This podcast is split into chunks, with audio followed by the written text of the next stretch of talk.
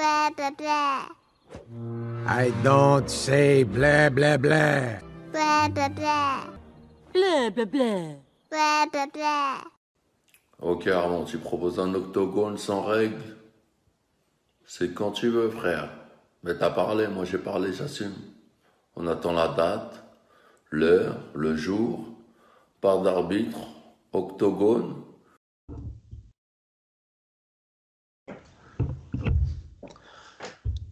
Bonsoir à tous, bonsoir à tous. 19, 20h53, oh, j'ai dit 19h30, j'allais dire 20h53. euh, bienvenue sur Blabla Podcast, le podcast qui parle de Guy et de Nogi, mais pas que.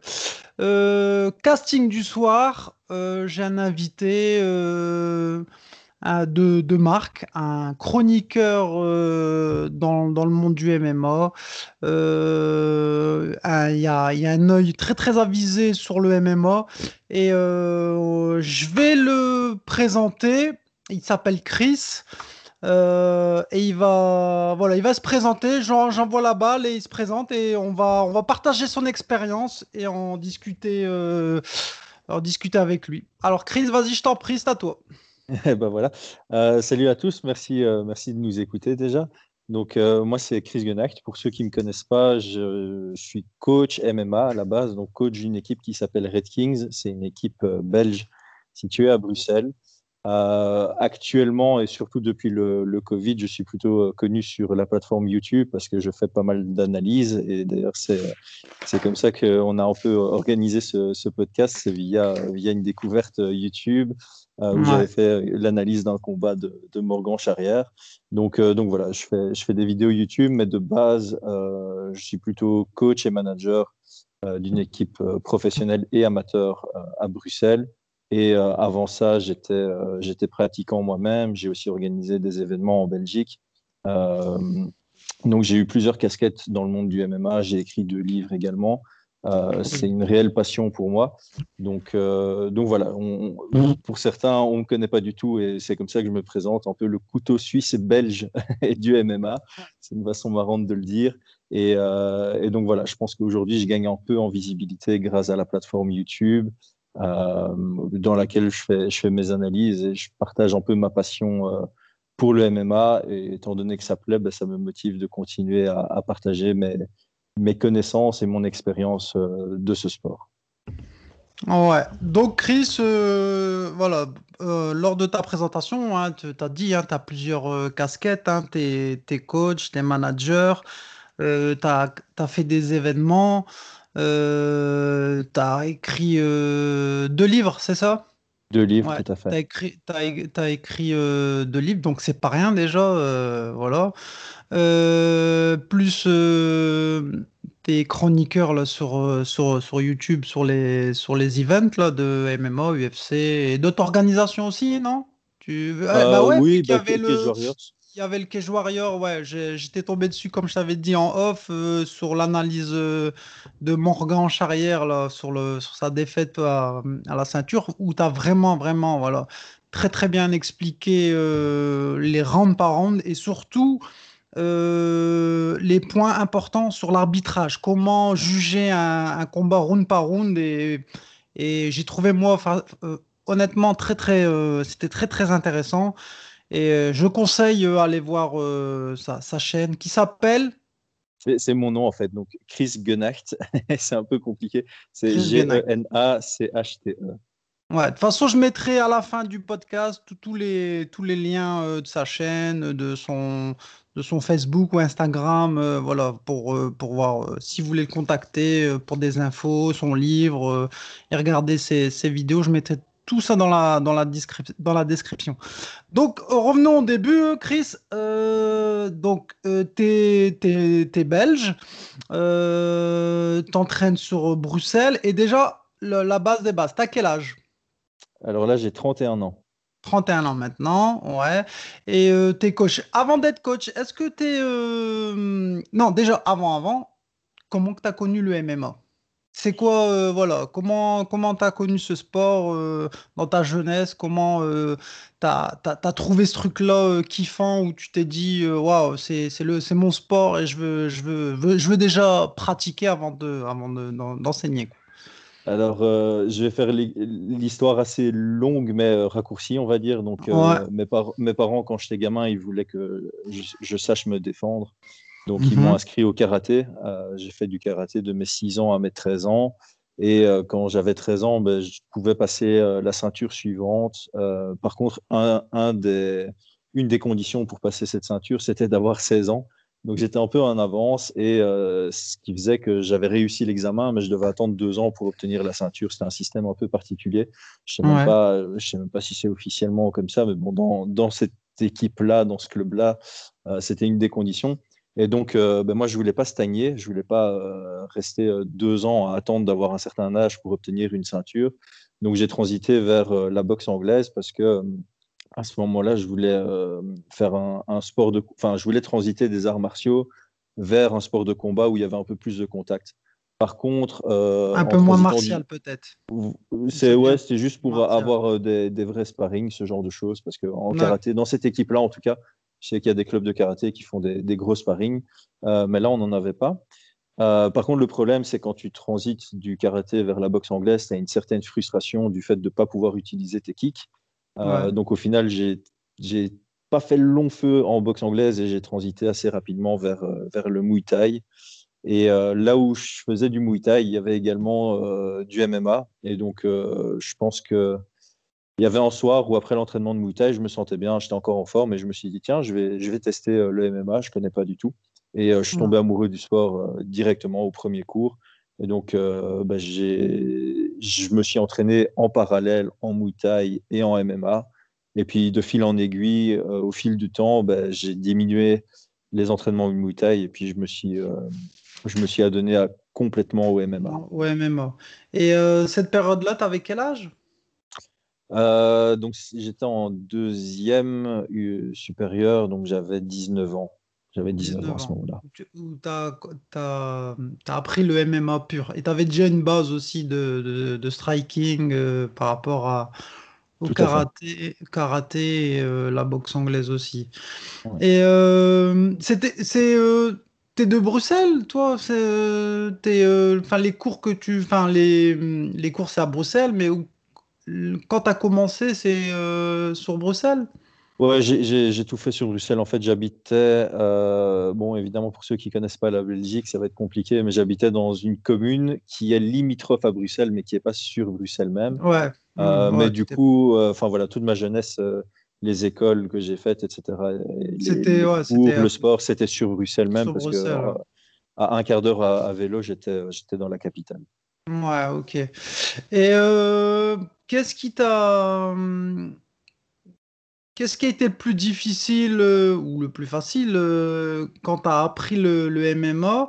Et est-ce que tu avais appris avant dans le karaté?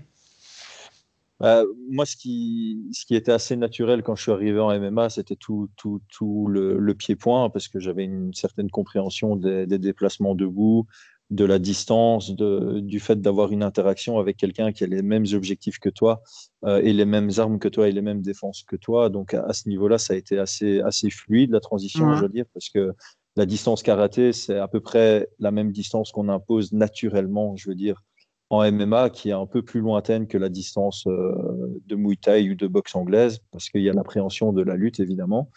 Et Mhm. donc ça aussi, ça, ça a été une petite facilité, entre guillemets, pour, euh, pour me mettre dans le moule avec tout ce qui est, euh, tout ce qui est lié à la lutte. Par contre, la, la technique pure en lutte et au sol, bah, ça a été euh, beaucoup d'apprentissage au début, parce que j'avais aucune base, aucune notion. J'avais fait du judo quand j'étais gamin, mais pendant six Ouais, mois, je pense. c'était- Je t'avoue que je m'en souviens même pas. Euh, c'est mes parents qui m'ont dit que j'avais fait du judo et je devais Mm. avoir 5 ans peut-être. Donc, euh, donc ça avait aucun impact sur, euh, sur euh, mon niveau en MMA.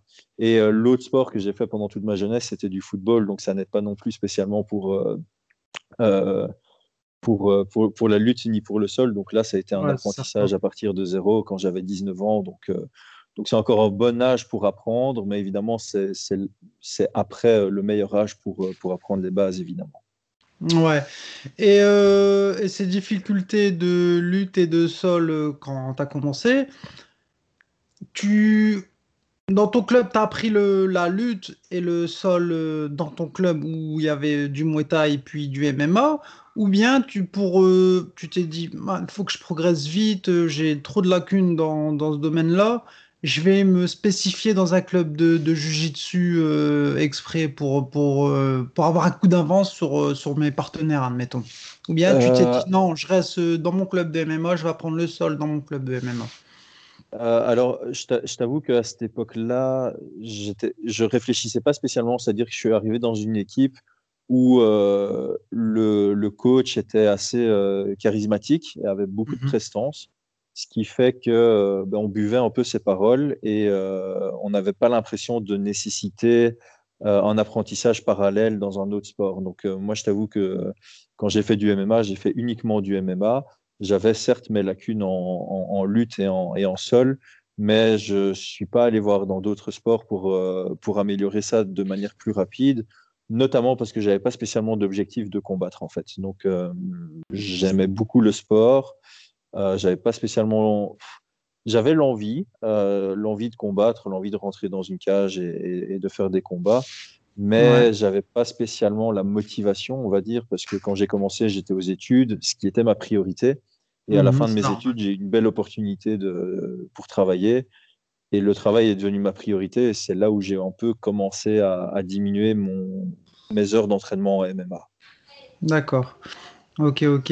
Et, euh, au début, c'était juste comme ça, euh, en loisir, entre guillemets, euh, pour apprendre ce sport-là, ou tu avais une, une idée d'ici, je sais pas, à moyen terme, dans deux ans, je, je commence une compétition MMA dans une cage.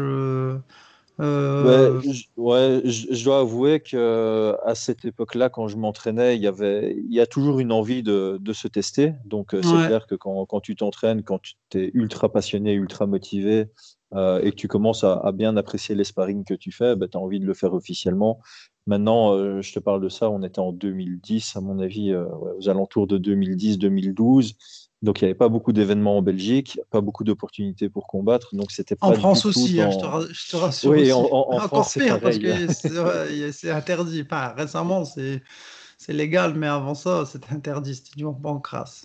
Mais- et, euh, et du coup, bah, euh, c'était pas vraiment sur mon radar. Je me, dans un coin de ma tête, je me dis ça peut être fun, mais c'est pas moi qui allais faire les démarches pour trouver un combat.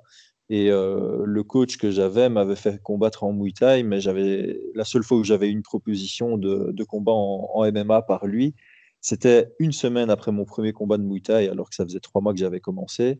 J'avais jamais fait de MMA à ce moment-là. Et il m'avait proposé de combattre contre un gars qui faisait 95 kilos, alors qu'à ce moment-là, je faisais 88. Euh, donc je crois que le fait que je lui ai dit non, et la raison pour laquelle je lui ai dit non, c'est juste parce que j'avais match de foot ce week-end et que je faisais encore du foot en parallèle, euh, que j'avais mis une priorité sur le foot à ce moment-là.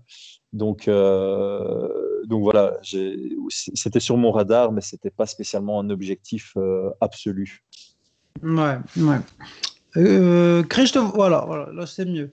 Et euh, t'en as fait pendant combien de temps, du coup, le, le MMA euh, avant d'avoir ta casquette de, de coach?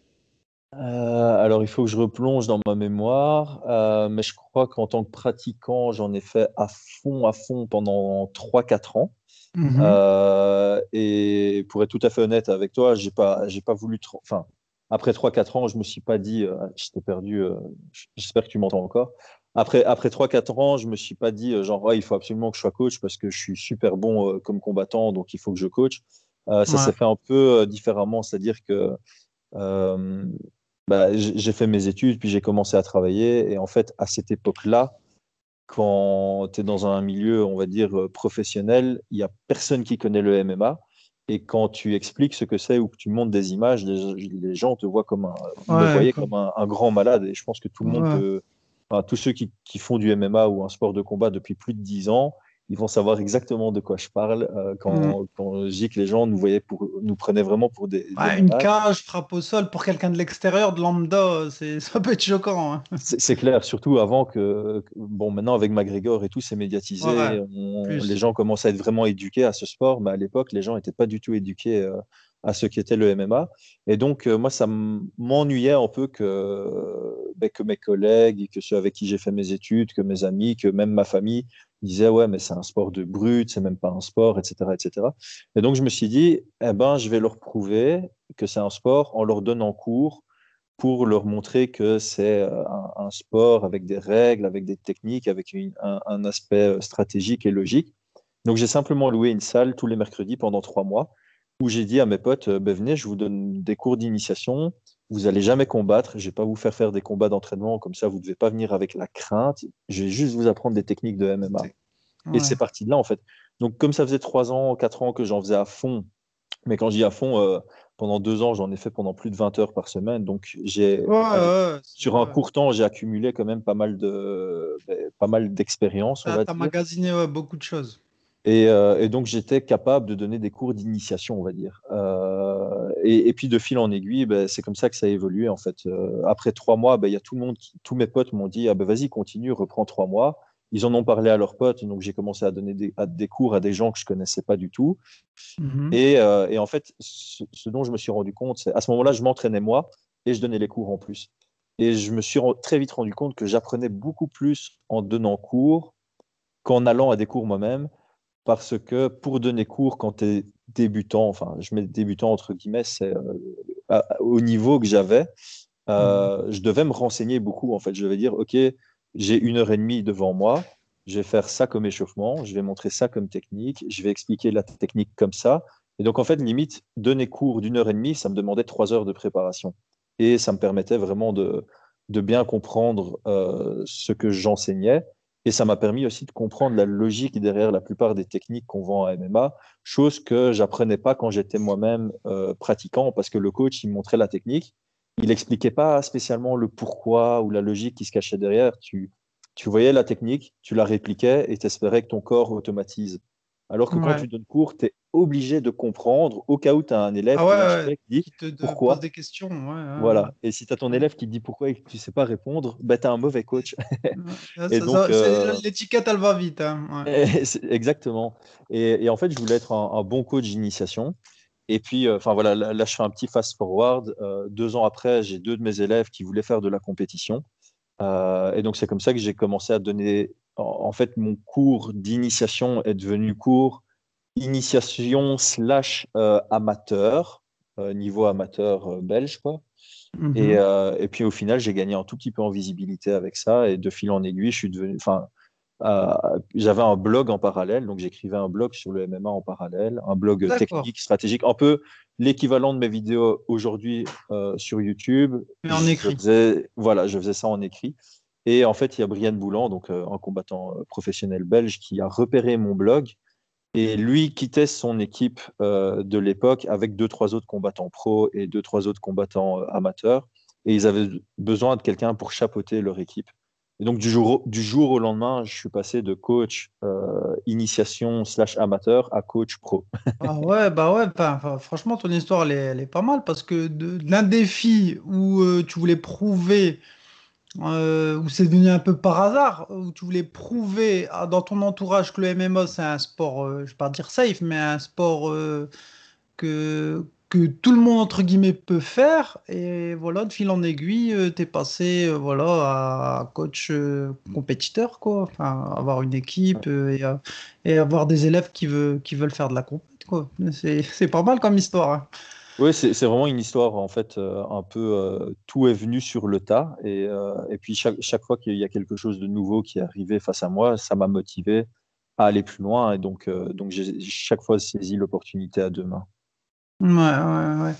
Et, et j'avais une, une, ouais. ouais ouais, poser une question. Est-ce que pour toi, le MMA, c'est pour monsieur et madame tout le monde ou bien c'est vraiment euh, pour une partie de personnes euh, euh, voilà qui, qui arrivent à encaisser des coups à avoir des frappes au sol à avoir des, des, des slams ou bien tu te dis enfin c'est pour tout le monde ou, pas toi ta vision du, du MMA n'importe qui peut faire du MMA comme peut faire du, du basket du foot ou du volet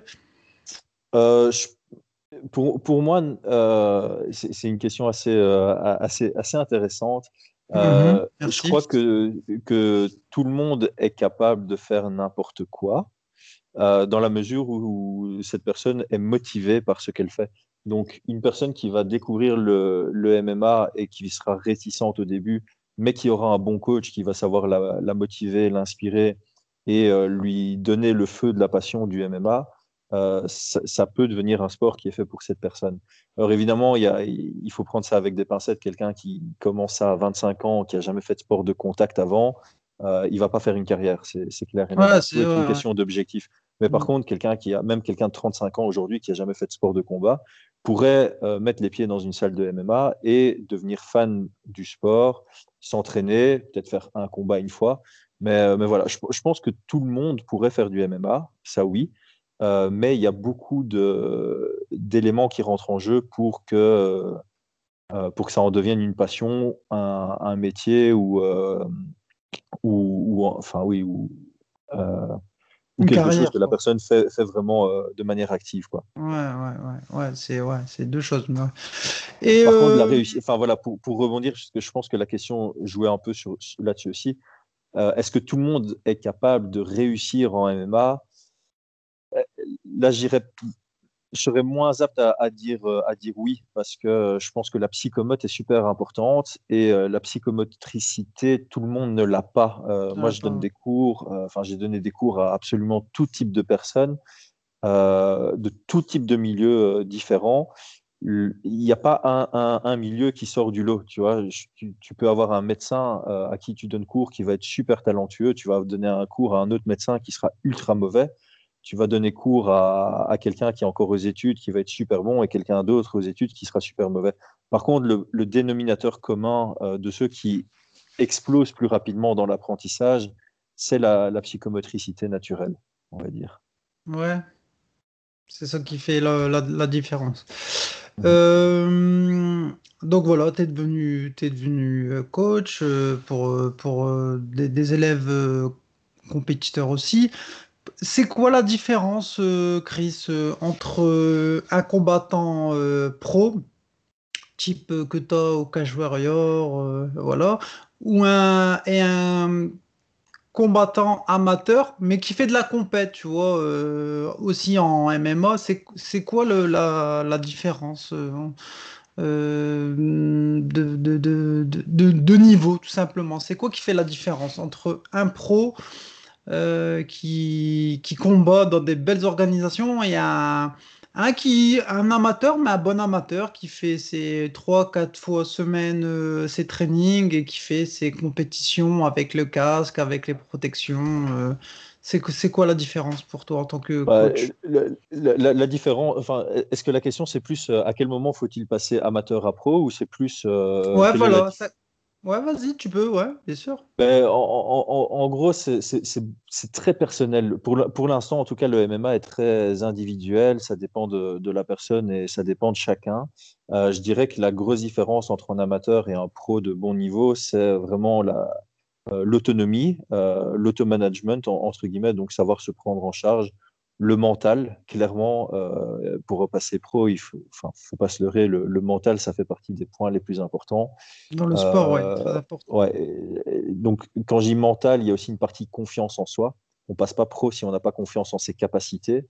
Et pour avoir confiance en ses capacités, euh, le point clé pour moi, c'est l'expérience. Donc, euh, accumuler les heures d'entraînement, accumuler l'expérience en combat pour avoir une confiance suffisante en soi, en ses capacités, en ses compétences, en son mental, en sa, condition physique, en tout ce qui est nécessaire pour performer en MMA.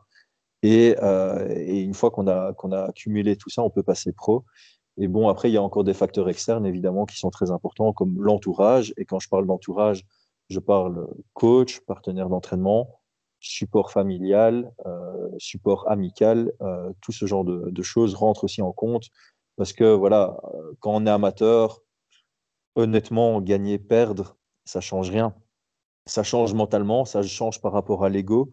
On a trois fois plus de likes quand on gagne, c'est sûr et certain. Ouais, Mais euh, un amateur qui perd, c'est pas ça qui va foutre en l'air une carrière. Euh, une fois qu'on passe pro, si on a des objectifs pour euh, combattre dans des grosses promotions ou pour euh, gagner sa vie avec le, le sport, il faut gagner il faut gagner, euh, il faut bien, enfin, il faut, quand on sélectionne un combat, quand on décide de combattre, il faut arriver préparé, ce genre de choses. Donc, il faut que tout l'entourage, euh, que tout l'environnement soit euh, favorable pour performer. Alors qu'un amateur qui n'a pas spécialement d'objectif et qui kiffe juste combattre, ben, ça a moins d'importance qu'il ait le support euh, de sa femme, par exemple, parce qu'il peut, euh, enfin voilà, il peut, euh, il peut arriver avec un moins bon mindset dans, dans le combat parce que ça a moins, entre guillemets, moins d'importance d'un point de vue carrière. Pas d'un point, dans, dans le point de vue santé, je vais toujours conseiller à quelqu'un d'arriver dans un combat 100% en forme. Mais si on parle juste d'un point de vue carrière, d'un point de vue objectif, voilà, clairement, quand on est pro, il faut que tous les critères qui ont un impact sur le combat soient au, au meilleur niveau. Alors qu'amateur, il y a quelques critères qui peuvent. euh, On peut plus facilement accepter un combat amateur avec un manque de confiance, par exemple, en son niveau au sol. Ouais. Alors qu'en pro, on doit rentrer euh, dans un combat en étant sûr et certain d'être capable de gérer n'importe quel type de situation dans laquelle on se retrouverait dans le combat. Ouais. Et t'es déjà tombé, toi, t'as déjà eu un élève chez toi euh, où lui est venu te voir et t'a dit euh, je veux passer pro, et toi, par rapport à ce que t'as vu euh, euh, au niveau hum, du sport et de son mental, où tu lui as dit non, c'est pas encore ton heure, reste encore en amateur, imprègne-toi, prends plus d'expérience et, et après on, passera pro plus tard. Ou bien euh, vraiment ils te, ils te, te suivent les yeux fermés, ils te disent euh, voilà, c'est toi qui viens me voir. Quand, quand tu me dis c'est ok, on passe pro. Ouais, alors, alors chez nous, c'est toujours une conversation ouverte, euh, c'est-à-dire que on n'est pas une équipe qui imposons quoi que ce soit. On va jamais forcer quelqu'un à combattre, comme on va jamais forcer quelqu'un à ne pas combattre. Par Mhm. contre, on a des, des, des avis assez, assez directs. Euh, donc, que ce soit Brian ou moi, quand on va parler à un élève, on va essayer d'être le plus direct et le plus transparent possible en restant constructif. Euh, j'ai jamais eu le cas d'un amateur qui voulait passer pro euh, à qui j'ai dit c'est trop tôt. Mhm. Et pour être honnête, j'ai pas eu beaucoup. Enfin, euh, sur l'expérience que j'ai en tant que coach, j'ai pas encore eu beaucoup d'amateurs qui sont passés pro. Euh, donc le peu qui, qui l'ont fait, ils l'ont fait au bon moment, je dirais. Ouais, Par contre, j'ai eu pas mal de, de débutants qui voulaient faire leur premier combat à qui, à qui j'ai dit c'est trop tôt. Ça, ça oui, parce que pour moi, pour rentrer dans une cage euh, pour un premier combat, il faut vraiment être prêt. On le fait pas pour se challenger soi-même. On le, f- il y a des, il y a des enjeux de santé qui rentrent en compte aussi.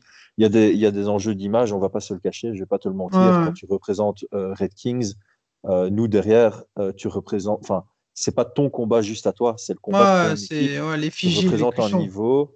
Et Mm. moi, je veux pas, je veux pas mettre quelqu'un qui est pas prêt dans une cage parce qu'après, ça, c'est mauvais pour lui, premièrement. Et- ça, c'est le plus ouais, important. de- de- le plus Mais important. en, second- en secondaire, c'est très mauvais pour, euh, pour l'image de notre équipe parce que c'est- pas une question. Là, c'est même pas une question de niveau. Les gens vont pas se dire, ah, il y a un Ratings qui a perdu un combat, c'est euh, c'est une mauvaise équipe. Mais ils vont se dire, oh, chez les Ratings, il faut monter des mecs qui ont pas le niveau. Et ça, c'est quelque chose. J'ai absolument pas envie qu'on nous colle comme étiquette.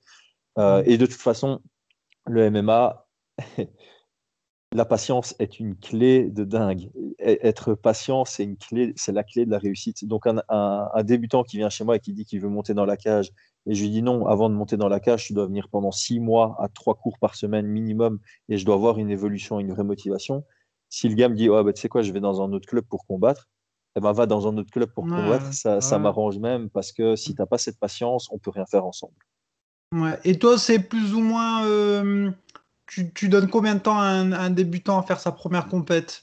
Il n'y a pas de, a pas de laps de temps ou, bien euh, s'il y a des, dispositions physiques euh, athlétiques déjà, euh, voilà, naissance, ou bien tu dis non, pour moi c'est deux ans au Red King, trois fois semaine minimum euh, pour faire une première compétition. T'as, t'as, t'as un barème toi ou tu J'ai euh, pas, pas un barème. euh, donc, si, si quelqu'un a des super bonnes pré- prédispositions, qu'il est très athlétique, qu'il a fait d'autres sports, de la gym, de l'escalade, qui lui permet d'être explosif, d'avoir une bonne gestion de son corps, et qu'on voit qu'il apprend super vite, que chaque fois qu'on lui apprend quelque chose, il l'emmagasine et puis il le sort en sparring, ça peut aller relativement vite. Euh, quand je dis relativement vite, euh, moi, j'ai jamais fait monter quelqu'un dans les six premiers mois, c'est clair. Mais quelqu'un de très talentueux euh, qui, qui, qui apprend très vite, je dirais qu'après six mois, euh, il peut monter dans la cage contre quel- enfin, mais alors je dois regarder l'adversaire préalablement et m'assurer que c'est quelqu'un du même niveau, du même Ouais, type. C'est ouais. pas quelqu'un qui s'entraîne en sous-marin depuis 15 ans. quoi. Euh, Par contre, oui, clairement, quand je te parlais de psychomotes en, en début de podcast, il Ouais. y a des gars, je les entraîne et, et après deux ans, ils viennent me demander et je leur dis non parce que euh, c'est Même après deux ans Même après deux ans, parce que certains ont un apprentissage trop lent. Et quand je les vois en sparring, je me dis, mais si- s'il y a ça en combat, ça va être, euh, ça va être un massacre. Et moi, je peux ouais. pas envoyer, même si c'est le rêve de quelqu'un, euh, je peux pas, enfin, personnellement, je suis incapable d'envoyer quelqu'un dans un combat avec euh, une probabilité plus élevée de 80% de chances qu'il perde. Moi, je veux tout le temps qu'on ait minimum, grand minimum, 30% de chances de gagner. Et encore, Mhm. quand je dis ça, on va accepter quand on a 30% de chances de gagner, quand c'est une opportunité qu'on ne peut pas euh, manquer. Donc, si l'UFC m'appelle demain pour un, un de mes combattants sur un combat et qu'il n'y a que 30% de chances de gagner, je dis oui parce que c'est l'UFC. Mais si c'est un Mhm. bête combat dans le fin fond de la Belgique et que mon combattant il a 30% de chances de gagner et que c'est un combat que tu le gagnes ou que tu le perdes, ça, ça a peu d'importance. Je vais pas l'envoyer. euh, je préfère être patient. Je préfère être patient que le gars s'entraîne encore 2-3 mois et que sa prochaine opportunité soit du 50-50 sur papier. Ouais. C'est plus, euh, c'est plus juste, c'est plus correct. Donc, euh, il n'y a pas de barème, j'irais. Par contre, oui, euh, ça, je voulais dire, euh, pour bien coacher, il faut bien connaître le combattant. Donc, si j'ai un, un gars qui vient chez les Red Kings, qui s'entraîne pendant, enfin, qui, qui a 15 ans d'expérience en MMA, qui est déjà très bon, qui s'entraîne chez nous pendant un mois et qui me demande d'aller le coacher, euh, je vais pas spécialement dire oui, parce que pour moi, en un mois, on connaît pas assez bien la personne et donc on va Personne. pas savoir la coacher de manière optimale. Après, ça Mm. dépend. Si la personne arrive chez Red Kings, dit qu'elle a un combat prévu dans un mois, qu'elle a personne d'autre pour coacher, je préfère évidemment y aller que le laisser seul. C'est clair. Ouais, et que le laisser ouais, seul avec quelqu'un psychologiquement, comme, c'est mieux. euh, ouais. Mm. voilà, c'est ça. On, on a vu ce qui se passait quand il y a quelqu'un qui s'y connaît pas en MMA, qui coach euh, un combat de MMA, hein, Diego Sanchez et son coach euh, gourou là. Euh, c'est quelque chose que je veux absolument pas voir. Donc effectivement, je préfère alors, alors le faire moi-même. Ouais. Et revenons maintenant à, à ton équipe, là, la, la, Red, la Red Kings. C'est combien de, combien de pratiquants euh, dans ta team? Euh, Alors, euh, pff, Et elle a été, excuse-moi, ça fait combien de temps qu'elle a été fondée, euh, la, la team? Alors, l'équipe a été fondée, si je me trompe pas, il y a quatre ans. Je- Ouais. au, au début, c'est facile. Quand elle, quand elle venait d'être créée, bah, c'est un an ou deux ans, donc tu, tu sais le dire. Maintenant, ça commence à, ça commence à s'être installé dans la, dans la durée. Donc, j'hésite entre 4 et 5 ans. C'est soit 4 ans, soit 5 ans que ça a été créé. Mhm. Euh, bah, avant le Covid, quand les salles étaient ouvertes, je dirais qu'on avait entre 40 et 60 pratiquants. Ça dépendait des mois. Tu vois, les, les mois où euh, bah, les étudiants sont en examen et puis c'est les vacances, bah, tu as beaucoup moins d'inscrits. Mhm. Euh, les, les- les gros mois, genre octobre, octobre, novembre, et puis de janvier à, à- à- mai, tu as une soixantaine d'inscrits. Mais quand je dis 60 inscrits, ben voilà, su- sur les cours, en moyenne, on était euh, entre 35 et 40 euh, pendant les déjà pas cours. mal, hein C'est déjà pas mal. C'est déjà pas mal. Et alors, par contre, en termes de compétiteurs, on est, euh, si je me trompe pas, 6 ou 7 professionnels et Ouais. une quinzaine d'amateurs. C'est bien, c'est bien, c'est un bon noyau. C'est un Ouais. bon noyau. Et, ouais. Et euh, c'est combien de, de training semaine euh, à, la Red Kings? Alors, ouvert à tous, euh, on en a trois par semaine, donc mardi, jeudi et dimanche, les sparring. Et alors, les professionnels, enfin, je vais pas dire les professionnels, les compétiteurs, plus ceux qui ont l'attitude et le niveau de la compétition, peuvent aussi s'entraîner les lundis, mercredis et vendredis matin. Ce qui fait donc une possibilité pour les compétiteurs de s'entraîner six fois par semaine chez les Red Kings. Et pour Mhm. les débutants loisirs, c'est trois fois par semaine. Ouais, trop- ouais. Et euh, ouais, en fait, tu as des créneaux supplémentaires pour les pros et les compétiteurs Tout à en fait. plus. Ouais. Et c'est sur euh, Bruxelles à l'XTC, c'est ça? C'est ça, tout à fait. Ouais, ok. Et euh, comment que ça se passe euh, un, un training chez toi? C'est, euh, c'est, je veux dire, euh, voilà, c'est un échauffement euh, classique euh, avec de la technique ou euh, avec un peu de sparring à la fin, ou bien euh, c'est, euh, un échauffement euh, ou du drill et après c'est beaucoup beaucoup de sparring. Comment que ça se passe? Alors, euh, ça dépend un peu euh, de la programmation qu'on fait. De temps en temps, on programme, de temps en temps, on improvise. Euh, maintenant, ce qui, ce qui est très important à savoir chez nous, c'est que, parce que quand moi je m'entraînais, il y a un truc que j'appréciais pas spécialement, c'était que c'est quand un coach considère qu'il faut être fatigué pour avoir subi un bon entraînement. Donc moi, quand j'ai commencé à m'entraîner dans le premier club, le gars, il faisait des échauffements mais d'arraché. C'était du crossfit euh, comme échauffement presque. Et puis, Ah. tu arrivais, tu étais, cuit. Et quand tu voulais apprendre des techniques, ton cerveau était tellement fatigué. Ouais, il était déconnecté. ouais. Hmm. Voilà. Donc, nous, euh, on, on considère que les gens payent pour s'entraîner chez les Red Kings pour apprendre le sport MMA, pas pour euh, devenir musclé ou avoir une condition physique de ouf, ni quoi que ce soit. Euh, donc, un échauffement, l'objectif chez nous de l'échauffement, c'est de ne pas se blesser pendant l'entraînement. Donc, on, on commence toujours par un échauffement light et progressif qui ne fatigue pas trop musculairement. Bon, de temps en temps, on fait des exceptions, mais c'est assez rare. Et puis, Mhm. on va, euh, on, on va driller, donc on va avoir plusieurs techniques sur le cours. En général, quand on fait les cours de lutte, euh, c'est le mardi, on va driller plusieurs techniques et puis on va faire du live pendant 45 minutes. Donc, euh, des ateliers, on va dire, des, des sparring à thème axés sur la lutte MMA. Mhm. Le jeudi, quand on fait du pied-point, euh, la structure change du tout au tout. Donc, il n'y a, a pas une structure classique. Après l'échauffement, ça m'arrive de faire technique, sparring light, technique, sparring light, technique, sparring light. Ça m'arrive de faire Ah ouais. plein de techniques et puis garder les sparring pour la fin. Mais ce qu'il faut bien euh, différencier, c'est que nos sparring du jeudi, c'est toujours, toujours super light. Ça m'arrive de faire euh, des sparring de 15 minutes non-stop, juste pour m'assurer que mes élèves ne mettent pas d'énergie dans leur sparring et qui font, euh, qui font de manière light, ce qui leur permet de, d'essayer des nouvelles techniques qu'on a vues sur les trois dernières semaines, d'oser contrer, de pas toujours désengager, parce qu'on voit ça souvent chez les débutants, c'est euh, l'autre attaque, je désengage, j'attaque, l'autre désengage, et donc il n'y a aucune, euh, aucun Ouais. échange intéressant. Par contre, le dimanche, on va faire de la mise en situation réelle. Donc là, on va faire des sparring 3 fois 3 minutes pour les amateurs, 3 fois 5 minutes pour les pros. Donc on est sur de l'intensité de combat, mais avec KO interdit, évidemment. On fait, enfin, on n'a jamais eu de KO chez nous. Ou alors, si on, est, on a peut-être eu deux KO sur les 4-5 ans, mais c'est vraiment pas fait exprès. C'est quelqu'un qui Ouais, esquive au moment du middle kick et ça arrive dans sa tête. ça rentre. ouais, Mais euh, il n'y a jamais l'intention du chaos. On va mettre l'intensité de combat, mais on va jamais avoir l'intention du chaos. Et pourquoi on fait ça? Parce que euh, j'avais entendu ça d'ailleurs sur un podcast avec euh, Forrest Griffin. S'il revenait 10 ans en arrière, il, il se dirait fais plus jamais 8, 8 rounds de 5 minutes, fais 3 rounds de 5 minutes. Comme ça, tu apprends à gérer ton énergie sur une intensité de combat. Donc en fait, on varie. euh, Le, le dimanche, c'est vraiment intensité de combat.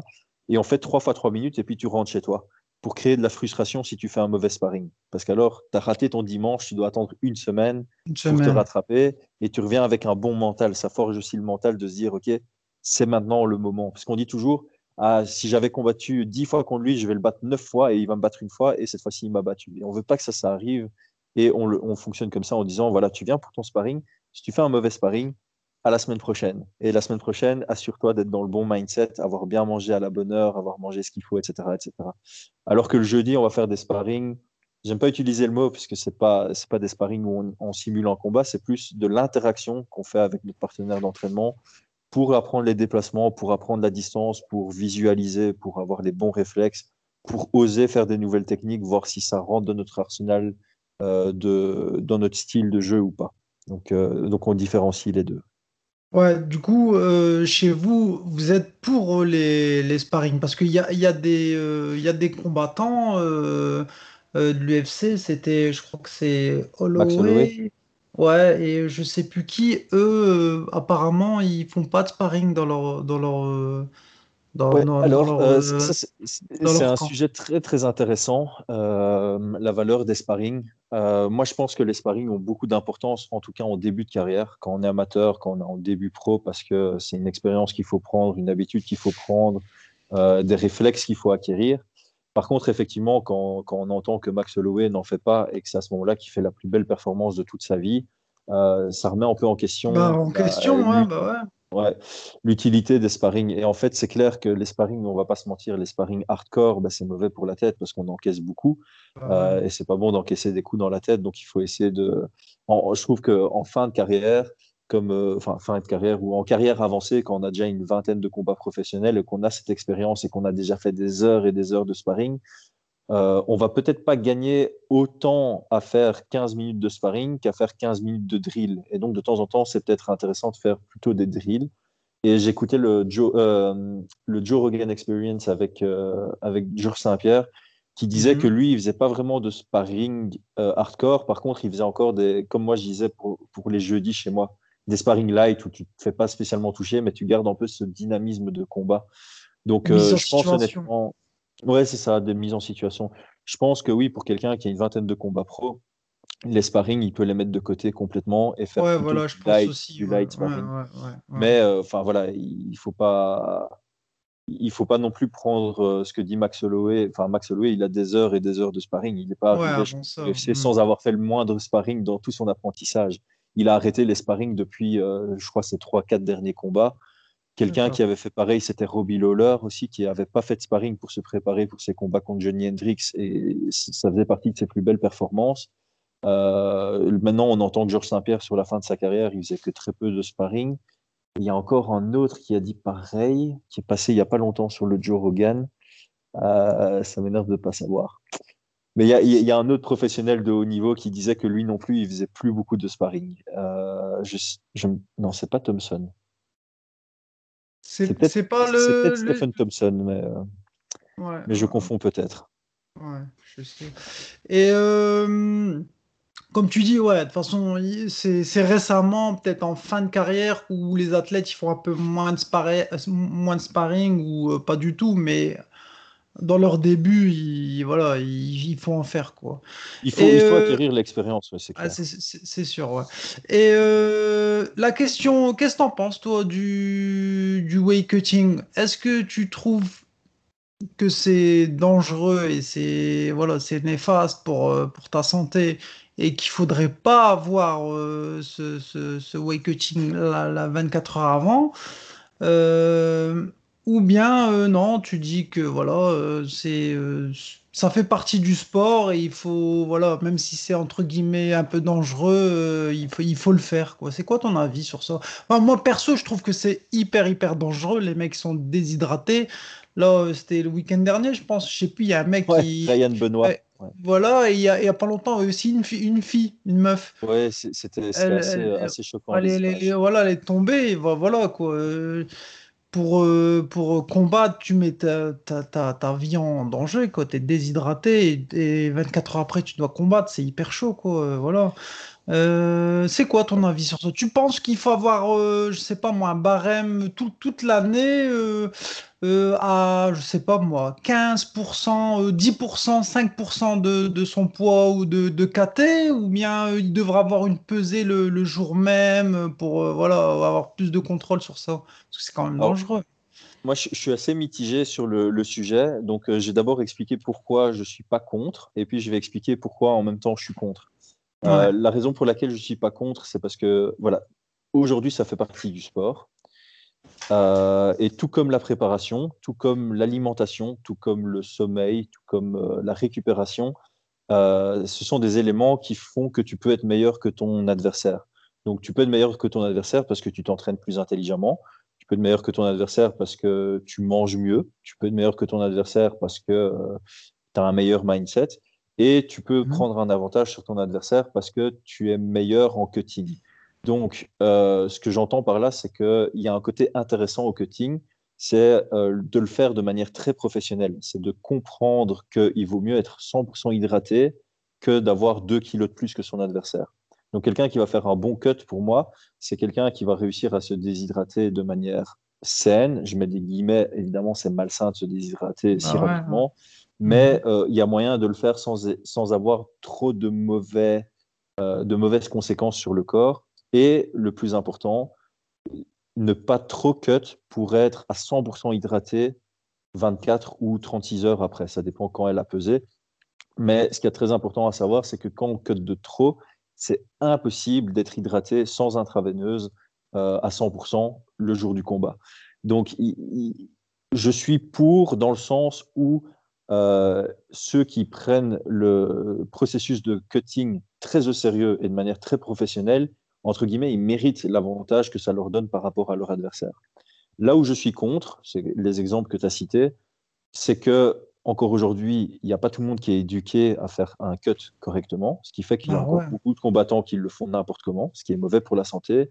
Et je trouve ça donc mauvais. Et donc, je suis contre le fait de faire des mauvais cuts, entre guillemets. Et, excuse-moi, euh, Je Chris, euh, comment t'expliques que deux professionnels à l'UFC, les mecs qui combattent pas euh, dans le village du coin, euh, au fin fond de derrière la ferme, euh, c'est l'UFC, c'est une affiche, enfin c'est des pros, ils ont normalement un staff euh, Mhm. euh, qui sont avec, ils les ont accompagnés. Comment ça se fait que voilà, le jour de la pesée, ça flanche quoi?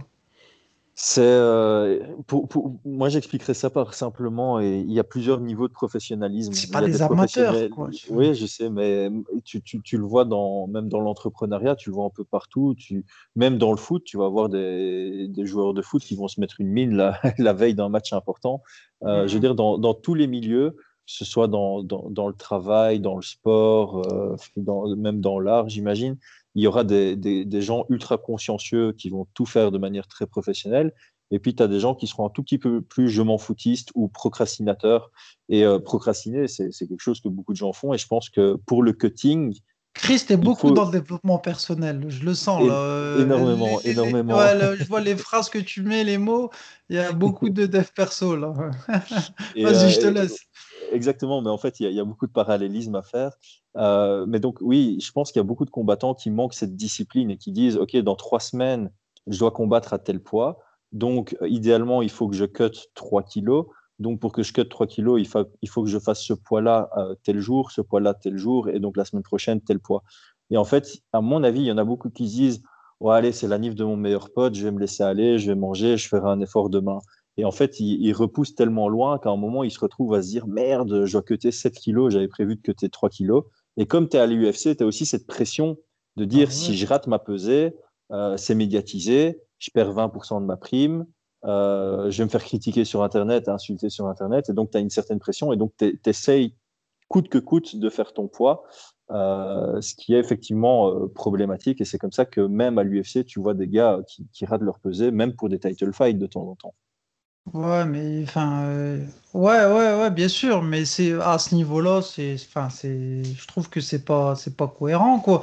En plus, tu, tu parlais d'exemples euh, de plusieurs, euh, voilà, de plusieurs corps de métier dans l'art, dans le foot, voilà, dans, dans, dans plein de choses où tu as des gens qui sont moins négligents, moins, moins, moins minutieux, on va dire, mais dans, les sports de combat et surtout dans le MMA, c'est pas comme le foot. Moi, j'ai fait aussi des sports co avant quand j'étais jeune. Ton ego, il est pas pareil que dans, dans un, dans, un, dans un combat de MMA. hein. Euh, c'est- c'est un fight, quoi. C'est un mec euh, qui veut t'arracher la tête et toi aussi, tu veux, tu veux combattre. Euh, c'est pas euh, tu perds 1-0 et tu dis bah t'es déçu sur le moment mais après la douche tu dis euh, vas-y c'est pas grave dimanche prochain il y a un autre match. C'est c'est c'est pas la même chose. L'ego il est, il est multiplié dans le MMA c'est pas c'est pas c'est pas c'est pas il y a d'autres ouais c'est c'est un autre niveau. Mais euh, voilà j'ai j'ai bien j'ai bien entendu et voilà et c'est dommage que que à ce niveau-là que voilà ça tremble et que c'est c'est dangereux quoi et euh, tu disais en début de podcast aussi euh, que tu as fait, euh, tu as organisé des, euh, des, des, des galas, de, des events de MMA.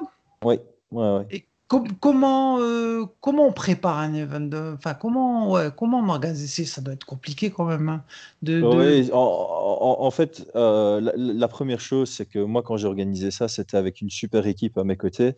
Euh, Mm. D'ailleurs, notamment avec ma femme.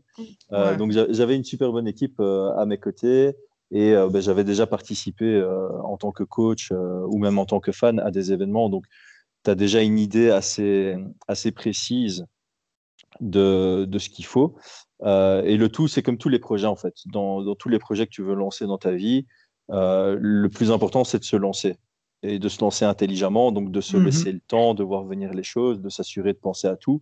Et en fait, c'est clair que quand, quand tu dis à quelqu'un, oh, j'ai organisé un événement, ou quand quelqu'un vient à un de tes événements, Euh, moi, j'ai plusieurs amis qui sont venus, par exemple, à, à, mon dernier événement, et quand ils voient le résultat, ils disent, mais pff, comment tu fais pour penser à tout? Mais en fait, c'est juste que bah, tu as six mois de préparation et donc pendant six mois c'est six mois hein, pour, euh, ouais, pour, pour, le premier ouais pour le, le premier, ouais, c'est le, premier ça doit être le plus compliqué quoi parce que c'est le premier quoi. C'est le, le, plus stressant c'est clair. Tu as, as, toujours peur d'avoir oublié quelque chose de un pas truc ouais, euh, par contre oui on, on, on, le prépare bien à l'avance. Tu commences par trouver le lieu et la date. Une fois que tu as ça tu commences par les plus importants trouver la cage puis le, la disposition de la salle, où est-ce que tu mets la cage, où est-ce que tu mets les chaises, où est-ce que tu mets les combattants pour s'échauffer, où se trouve le walkout. Ensuite, tu commences à, à, rentrer plus dans le détail. Bah, il faut des combattants, donc je fais la fight card. Qui dit fight card dit euh, négociation, euh, contrat, euh, chèques médicaux, puis fédération. Donc il faut contacter la fédération et eux t'aident aussi un peu. Hein, ils te fournissent les arbitres. Ils te mmh. disent qu'il faut un médecin là, un infirmier là, un cutman, appeler l'ambulance pour qu'elle soit là. Et puis tu commences à penser bah, vendre les places, donc faire la publicité en ligne. La publicité, ouais, la com. Ouais. Euh, filmer, donc tu commences à contacter, bah, il faut, faut que quelqu'un vienne filmer, donc tu contactes des boîtes pour filmer. Jeu de lumière, euh, écran pour les ralentis, donc il faut une régie, mais ça tu, tu délègues, hein, tu, tu, contactes des, des, boîtes, et puis c'est les boîtes qui mmh. viennent avec toi sur place, tu leur dis la cage sera là, euh, j'aimerais bien un écran là, et puis c'est eux qui viennent mettre tout ça sur place. Puis euh, tu dois penser au public. Voilà, le public vient, ben, il faut boire, donc il faut une buvette ouverte ou, une cafétéria. Euh, il faut des food. Enfin, nous, on avait fait avec des food trucks pour qu'ils puissent euh, manger pendant les manger pauses. Un truc, ouais, ouais. Et, et, puis au final, bah, t'avances, t'avances, t'avances. Puis il faut des sponsors pour financer. Enfin voilà. Et en fait, dans ouais, le projet, tu te rends compte que être, si tu as une équipe avec des personnes qui ont le cerveau bien en place, ben, je vais pas dire tout va tout seul parce qu'il y a plein de quoi, qu'il y a des blessures de dernière minute. Des imprévus. Rend, voilà, nous, nous, le pire imprévu qu'on ait eu, c'est à huit jours de l'événement, euh, ouais. la, la, la, cage qu'on avait réservée n'était pas arrivée. Euh, parce qu'on c'était une entreprise belge qui avait dit oui, euh, voilà, on, on, a commandé une, une, cage, elle sera là deux mois avant votre événement. Et en fait, ils nous ont rien dit. Et à huit jours de l'événement, on les a contactés et ils nous ont dit ah non, on n'a toujours pas la cage. Et, et, donc à huit jours, on a dû trouver une autre cage. Heureusement, on a trouvé en Allemagne. Mais donc voilà, il, il, faut, ouais, bah, il faut la motivation, la passion, ça c'est clair. T'as dû euh... pas beaucoup dormir, enfin, t'as dû euh, faire des nuits blanches pendant une période. ouais, ben en fait c'est ça. Le, le, le, plus dur, c'est pour nous tous, parce qu'on travaillait tous à plein temps, c'était euh, c'était que bah, tu rentres de ton boulot, bah, tu, tu savais que de temps en temps, ah. tu allais travailler jusqu'à 23h, même 1h du matin pour, euh, pour, pour ça, quoi. Putain, ouais, ouais c'est sûr. Au final, euh, je pense que t'as pas, t'as, pas regretté quoi. Et t'en as fait, t'en as fait combien des Alors, events, on, on, on, en a fait trois d'abord euh, avec cette équipe-là. Donc, on a fait trois événements qui s'appelaient 360 MMA Fight Nights, qui a été renommé en 360 promotions pour le, le deuxième et le troisième. Puis on a arrêté euh, parce que bah, ça nous prenait trop de temps. Ouais. Euh, tout simplement, c'était compliqué de, de, jongler entre le boulot et ça. Et puis euh, j'ai eu l'opportunité d'organiser euh, le Cage Warriors Academy Brussels. ah ouais. Donc, donc ça, ça m'avait redonné la motivation et donc j'avais refait ça avec avec une autre équipe. par contre, pour celui-là, j'avais eu un stress financier qui était assez assez énorme. Ouais. Euh, qui a fait que j'ai dit c'est mon dernier événement tant que j'ai un stress financier. Donc en fait, euh, ce que j'ai dit après cet événement, c'est que j'arrête d'organiser jusqu'au jour où j'ai des investisseurs qui me permettent de, de supporter la, le stress financier. Donc ouais. le truc, c'est que j'avais organisé, euh, pour être totalement transparent, c'était un chiffre d'affaires de 40 000 euros d'investissement. Putain. Ouais. Et donc si ça faisait un flop, ben, les 40 000 euros, c'était moi qui devais les sortir et les perdre. Euh, donc heureusement, heureusement, euh, ça a fait sold out. Donc j'ai pu rentrer dans mes frais, j'ai pas perdu d'argent, j'en ai pas gagné non plus parce que c'est sous forme de ASBL, je sais pas s'il y a ça en France, c'est association sans but lucratif. Donc même si tu, ton, ton événement génère de l'argent euh, du bénéfice, tu peux pas te rémunérer, tu peux pas le prendre dans ta vrai? Tu dois mmh. le garder dans l'ASBL et tu dois le réinjecter dans un projet similaire. Donc, mmh. euh, donc voilà, mais le stress financier, c'était plus euh, si je perdais quelque chose, je, je, me serais senti mal, très mmh. mal, parce que je venais d'acheter une maison avec ma femme. Mais, mmh. euh, mais, ouais, mais donc, finalement, ça s'est bien passé. Mais euh, tout le processus m'a paru beaucoup plus euh, négatif, moins euh, appréciable, euh, parce que tous les jours, j'ai stressé euh, sur, le finan- sur le côté financier jusqu'au jour J, où euh, au final, on a, enfin, on a fait sold out neuf jours avant, et au final, sur place, on allait s'est rendu compte qu'on pouvait encore euh, vendre 60 places. Et en fait, le sold, le sold out m'a permis de faire break-even, et, euh, et les 60 places sur place ont permis de faire un, un petit bénéfice. Quoi. Ah, ça va, ça va. Et tu penses que ça va être ton dernier ou peut-être plus tard euh, Non, non, là- dans, dans un coin de ta tête et, euh, Là, là, j'ai déjà fait le spoiler alerte en fait euh, en, publiquement, on va dire. Donc, comme je disais, j'avais dit que c'était mon dernier tant qu'il y avait un stress financier. Mais Mhm. là, j'ai euh, un, un ami qui est investisseur aussi qui a déjà dit que quand le Covid, enfin, quand j'avais la motivation, mais moi, je veux pas organiser tant qu'il y a le Covid euh, qui, qui Ah, est c'est normal. part, euh, hmm. donc euh, voilà, à mon avis, en 2022, euh, je vais réorganiser des événements parce que j'ai un, un investisseur derrière moi Derrière en qui j'ai 100% confiance et qui va aussi, qui a, qui a énormément de contacts, qui va me permettre de trouver des beaux sponsors. Et donc, on va enfin aussi pouvoir faire un événement de taille parce que le- tous les événements qu'on a fait, c'était entre 800 et 1200 personnes sur place, ce qui est pas mal, euh, ce qui est ouais, pas mal, ouais. on va pas se mentir. Mais euh, le, le rêve, évidemment, c'est d'organiser un, un événement où, où on peut accueillir 3000 personnes. Quoi. Ouais, ouais, c'est bien, c'est bien. Et euh, Chris, euh, tu m'entends là? Ouais, Euh, dans le MMA, euh, petit conseil, astuce pour euh, voilà, un novice qui, euh, qui, euh, qui commencerait une, une carrière euh, dans, dans le MMA tout doucement, euh, au fur et à mesure en passant ses classes. Tu penses que dans le MMA, le, le, le, le- pratiquant, le, pro peut gagner sa vie dans ce sport-là ou bien c'est juste un tremplin pour des sponsors et avoir euh, derrière euh, des, contacts pour faire autre chose ou tu, penses que le MMA, euh, on peut en vivre? Euh, Honnêtement, au plus haut niveau, maintenant, on peut commencer, enfin, je veux dire, au plus haut niveau à l'UFC, on peut clairement en vivre. Et je dirais qu'aujourd'hui, et si tu me parles d'un novice aujourd'hui, ça veut dire qu'il fera une carrière pro d'ici euh, 4, 5, 6 ans. Je pense qu'aujourd'hui, on peut, on peut se lancer, se projeter vers une carrière euh, MMA qui soit euh, rentable, qui permette d'avoir une vie euh, financièrement saine. Je vais pas dire stable, évidemment, parce que ça dépend Ouais. toujours des, des blessures. Donc, j'aurais toujours ce conseil de d'avoir dans un coin de sa tête un, un plan B en cas de blessure, en cas de mauvaise opportunité, ce genre de choses. Mais clairement, quelqu'un qui est suffisamment motivé, qui a, euh, qui se donne les moyens, surtout, ça c'est très important, il pourrait faire une carrière euh, avec, euh, avec une bonne rémunération qui lui permettrait de, bien vivre et de se créer une après-carrière parce que voilà, aujourd'hui, le MMA devient de plus en plus suivi. Je crois que les, les champions dans les, dans les, enfin, dans les, dans les promotions majeures, genre, mais qui ne sont pas l'UFC, genre le champion du Bellator, les champions du Cage Warriors, les champions du KSW, les champions du Brave, ils commencent aussi à avoir une communauté euh, de fans assez large qui Mhm. va leur permettre à terme de développer des business qui leur permettront d'avoir un après-carrière euh, euh, avec des rentrées financières comme un, co- comme un salarié, quoi.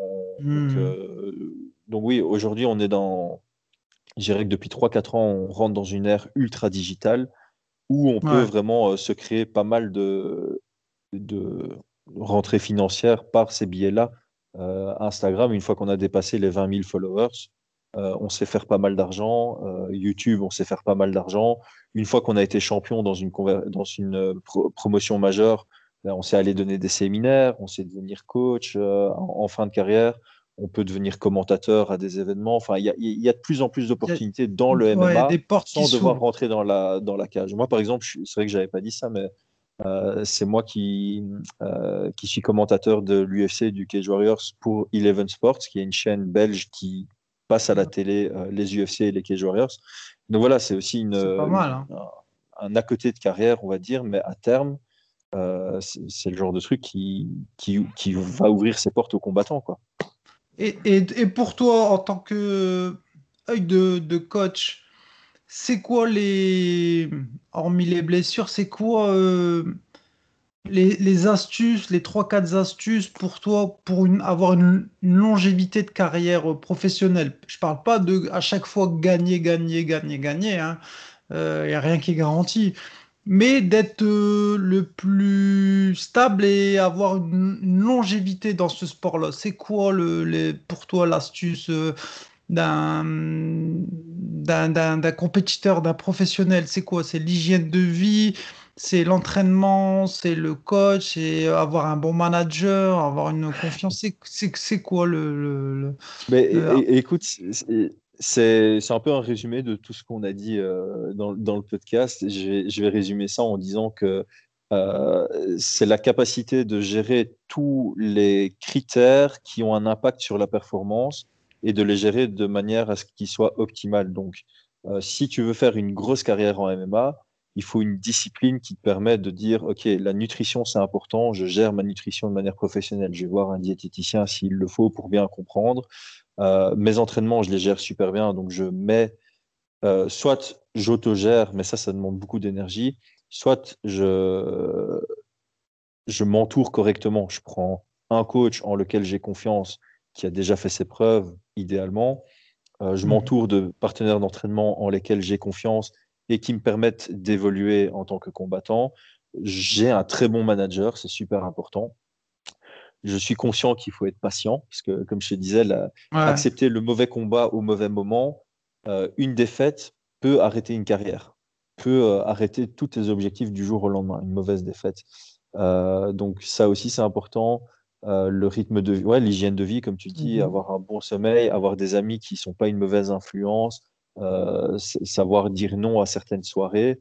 Euh, Enfin voilà, si on veut faire une carrière en MMA, il faut que le MMA soit une priorité dans la vie. Et, ça, il faut le comprendre. Parce que en tant que coach, tu te rends pas compte du nombre de gars qui viennent chez moi et qui disent ouais, crois en moi, je vais arriver à l'UFC. Trois semaines après, tu les vois plus Ouais, jamais de ta vie. C'est- je les- pense que les gens, quand ils voient à la télé, mais c'est comme tous les sports, hein, tu regardes du foot à la télé, tu dis ah, je pourrais être sur le terrain. Tu vas jouer avec eux à l'Agora ou même sur un, faire un entraînement avec eux, tu es dépassé. Parce qu'à la télé, tu te rends pas, c'est c'est des pros contre des pros. Donc tu as l'impression que ça s'équilibre et que le niveau est plus bas que ce qu'il n'est réellement. Le Mm. MMA, c'est un peu par. Enfin, mais ouais, je pense, je pense que le MMA, c'est pareil. Il y a beaucoup de gens qui voient ça à la télé qui disent Oh, je pourrais me battre comme eux ma et- et- place. et bien me défendre. Quoi. Et euh, la réalité, c'est que non. C'est que non. Euh, arriver au niveau. euh, tous ceux qui sont à l'UFC, ils ont fait des, ac- des sacrifices et des gros efforts. Et c'est important de s'en rendre compte avant de- de- d'avoir cet objectif parce que euh, sinon, on risque d'être très, très vite déçu. Ouais. Et t'es, t'es, manager aussi, hein, Chris. Hein, t'as déjà, euh, t'as déjà euh, mis des gars. euh, Ouais, c'est ça. on t'a Je- fait des propositions et t'as déjà mis des gars de chez toi pour faire des, des combats dans, dans, dans certaines orgas, c'est ça? Ouais, c'est ça. J'ai- J'aime pas trop m'auto-proclamer manager parce que je fais pas l'entièreté dans, dans, Hmm. dans- de, de ce qu'un manager devrait faire. Euh, parce que bah, voilà, j'ai un boulot à côté, Ouais, c'est, du temps, bien sûr. Mais par ouais. contre, effectivement, je on va dire que je m'occupe de gérer la carrière des, des Red Kings euh, et c'est moi qui ai placé les Red Kings euh, au Cage Warriors, euh, Grit, c'est moi qui l'ai placé au Bellator, le TKO au Canada, enfin voilà, tous les Red Kings qui ont été placés, a priori, c'est via moi. Et puis là, dans la semaine, on devrait avoir une annonce assez, assez grosse pour un des combattants. Euh, on, va aller, euh, on va aller euh, dans une nouvelle promotion dans laquelle on n'est jamais allé, et dans laquelle aucun Belge n'est encore allé. Donc, donc voilà, et ça aussi, c'est le fruit de mon travail de, entre guillemets, manager. Ouais. Et ja- mais t'es jamais tombé sur un gars de chez toi euh, où tu lui as proposé euh, un combat dans une orga et lui, euh, je sais pas, il a vu, comment on appelle ça, tapologie de l'adversaire, il s'est dit non, non, c'est trop chaud, c'est... Alors que toi, Ouais. tu dis, tu l'as analysé, tu dis non, euh, t'as, t'as, t'as le niveau, tu peux le battre, mais lui, euh, ouais, il, il se dit non, euh, il y a, il y a trop d'écart et... euh, Ouais, ouais, mais, C'était écoute, euh, c'est c'est- c'est déjà arrivé. Donc, comme je te disais, autant on a des conversations ouvertes euh, avec ceux qui veulent combattre ou ceux qui veulent passer pro, autant la conversation est également ouverte quand moi je propose un combat. Donc, quand je propose un combat à un athlète, je vais lui donner mon opinion en même temps que, par exemple, si, si je crois qu'un de mes athlètes euh, n'est pas favori dans, son, dans un combat, je vais lui dire, écoute, j'ai reçu cette proposition de combat pour toi. Je pense pas que ce soit le bon combat à prendre, mais c'est toi qui prends la décision. Toi, je vais tu jamais prendre la tu- décision. Ouais, tu lances l'info après, voilà. Euh, C'est ça. Pour- en tout cas, pour les professionnels. Pour les amateurs, c'est différent. Euh, Ouais, de temps en temps, je, je, je, tra- je transfère pas l'info parce que ça sert à rien, parce que ouais. l'amateur, il risque de dire ouais, je le prends. Et comme je te disais, si- s'il n'a pas 30% de gagner, euh, 30% de chance de gagner, je vais pas l'envoyer. Mais par contre, chez les pros, je vais toujours leur donner euh, l'information. Je vais toujours leur dire voilà, on m'a proposé ce combat pour toi. Je pense pas que ce soit bon par rapport à tes objectifs de carrière à ce moment-ci. Mais si toi, tu regardes l'adversaire, que tu le sens, que tu vois une ouverture, que tu es ultra confiant, tu le prends et je te suis dans ta décision. Voilà, les, discussions sont toujours ouvertes à ce niveau-là. Et effectivement, ça m'est déjà arrivé dans l'autre sens de dire euh, voilà, on m'a offert ce combat-là. Euh, pour moi, c'est bien. Euh, tu es favori. On peut faire un game plan, on peut faire une préparation pour que tu sois quasi sûr de gagner ce combat. Euh, c'est dans une bonne promotion, c'est le bon moment pour toi, etc. etc. Et ça m'est déjà arrivé d'avoir des mecs qui me disent Ouais, non, je le sens pas, ou je suis pas prêt, ou j'ai pas envie de me préparer, ou ouais, non, l'adversaire, euh, pas chaud. Enfin voilà, ça m'est déjà arrivé. Mmh. Et Ouais. il y a- encore une fois, je vais jamais forcer. à- la, la- la pire chose que je pourrais faire, justement, c'est forcer quelqu'un dans un combat qui, qui ne le sent pas. Qui a pas envie, ouais, au final, parce que c'est lui qui, qui, qui est dans la cage, quoi. C'est lui qui Ouais. Ok, euh, bah c'est super. On a passé plus d'une heure euh, à blablater. Chris, euh, bah écoute, moi, je suis super content de, t'avoir eu. Je te, je te remercie d'avoir euh, accepté l'invitation du podcast. Euh, j'ai appris pas mal, moi qui est pas euh, pas euh, MMA, enfin qui est pas pratiquant MMA. Moi, je suis plus euh, sport de préhension. Je, veux garder ma belle gueule. je te le dis direct. De temps en temps, c'est bien, mais c'est voilà. Moi, je suis, je suis plutôt voilà sport safe, tu vois. Et bah, je suis très content de, de t'avoir eu sur ce podcast. Euh, j'ai appris pas mal de choses, voilà, sur, euh, sur, euh, sur une préparation de MMA, sur, sur les orgas, sur le weight cutting, sur, sur la, la carrière, sur les entraînements MMA, tout ça, enfin ta vision du MMA.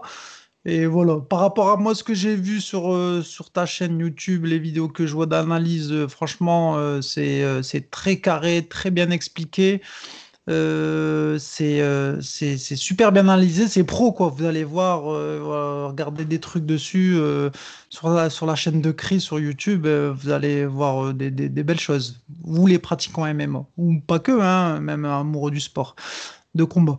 Euh, bah écoute Chris, moi je suis très, euh, je t'ai dit, je, je suis très content de t'avoir reçu sur ce, sur ce podcast-là. Euh, peut-être, euh, voilà, peut-être on fera une autre interview sur un débat dans le MMA ou autre chose, ou peut-être moi, un de ces quatre, pourquoi pas, parce que j'ai eu Alan aussi, que je connais, Siku. Ouais, ouais, et à chaque fois, je lui dis, ouais, je vais passer. bon, maintenant, il y a le Covid, mais je passerai à XTC, à Renaissance, là, euh, pour le Jiu-Jitsu. Et peut-être qu'on se croisera là-bas, ou peut-être un jour, j'irai euh, m'entraîner euh, chez toi, à la Redkins, parce que moi, un entraînement d'MMA, j'aime bien. hein, voilà.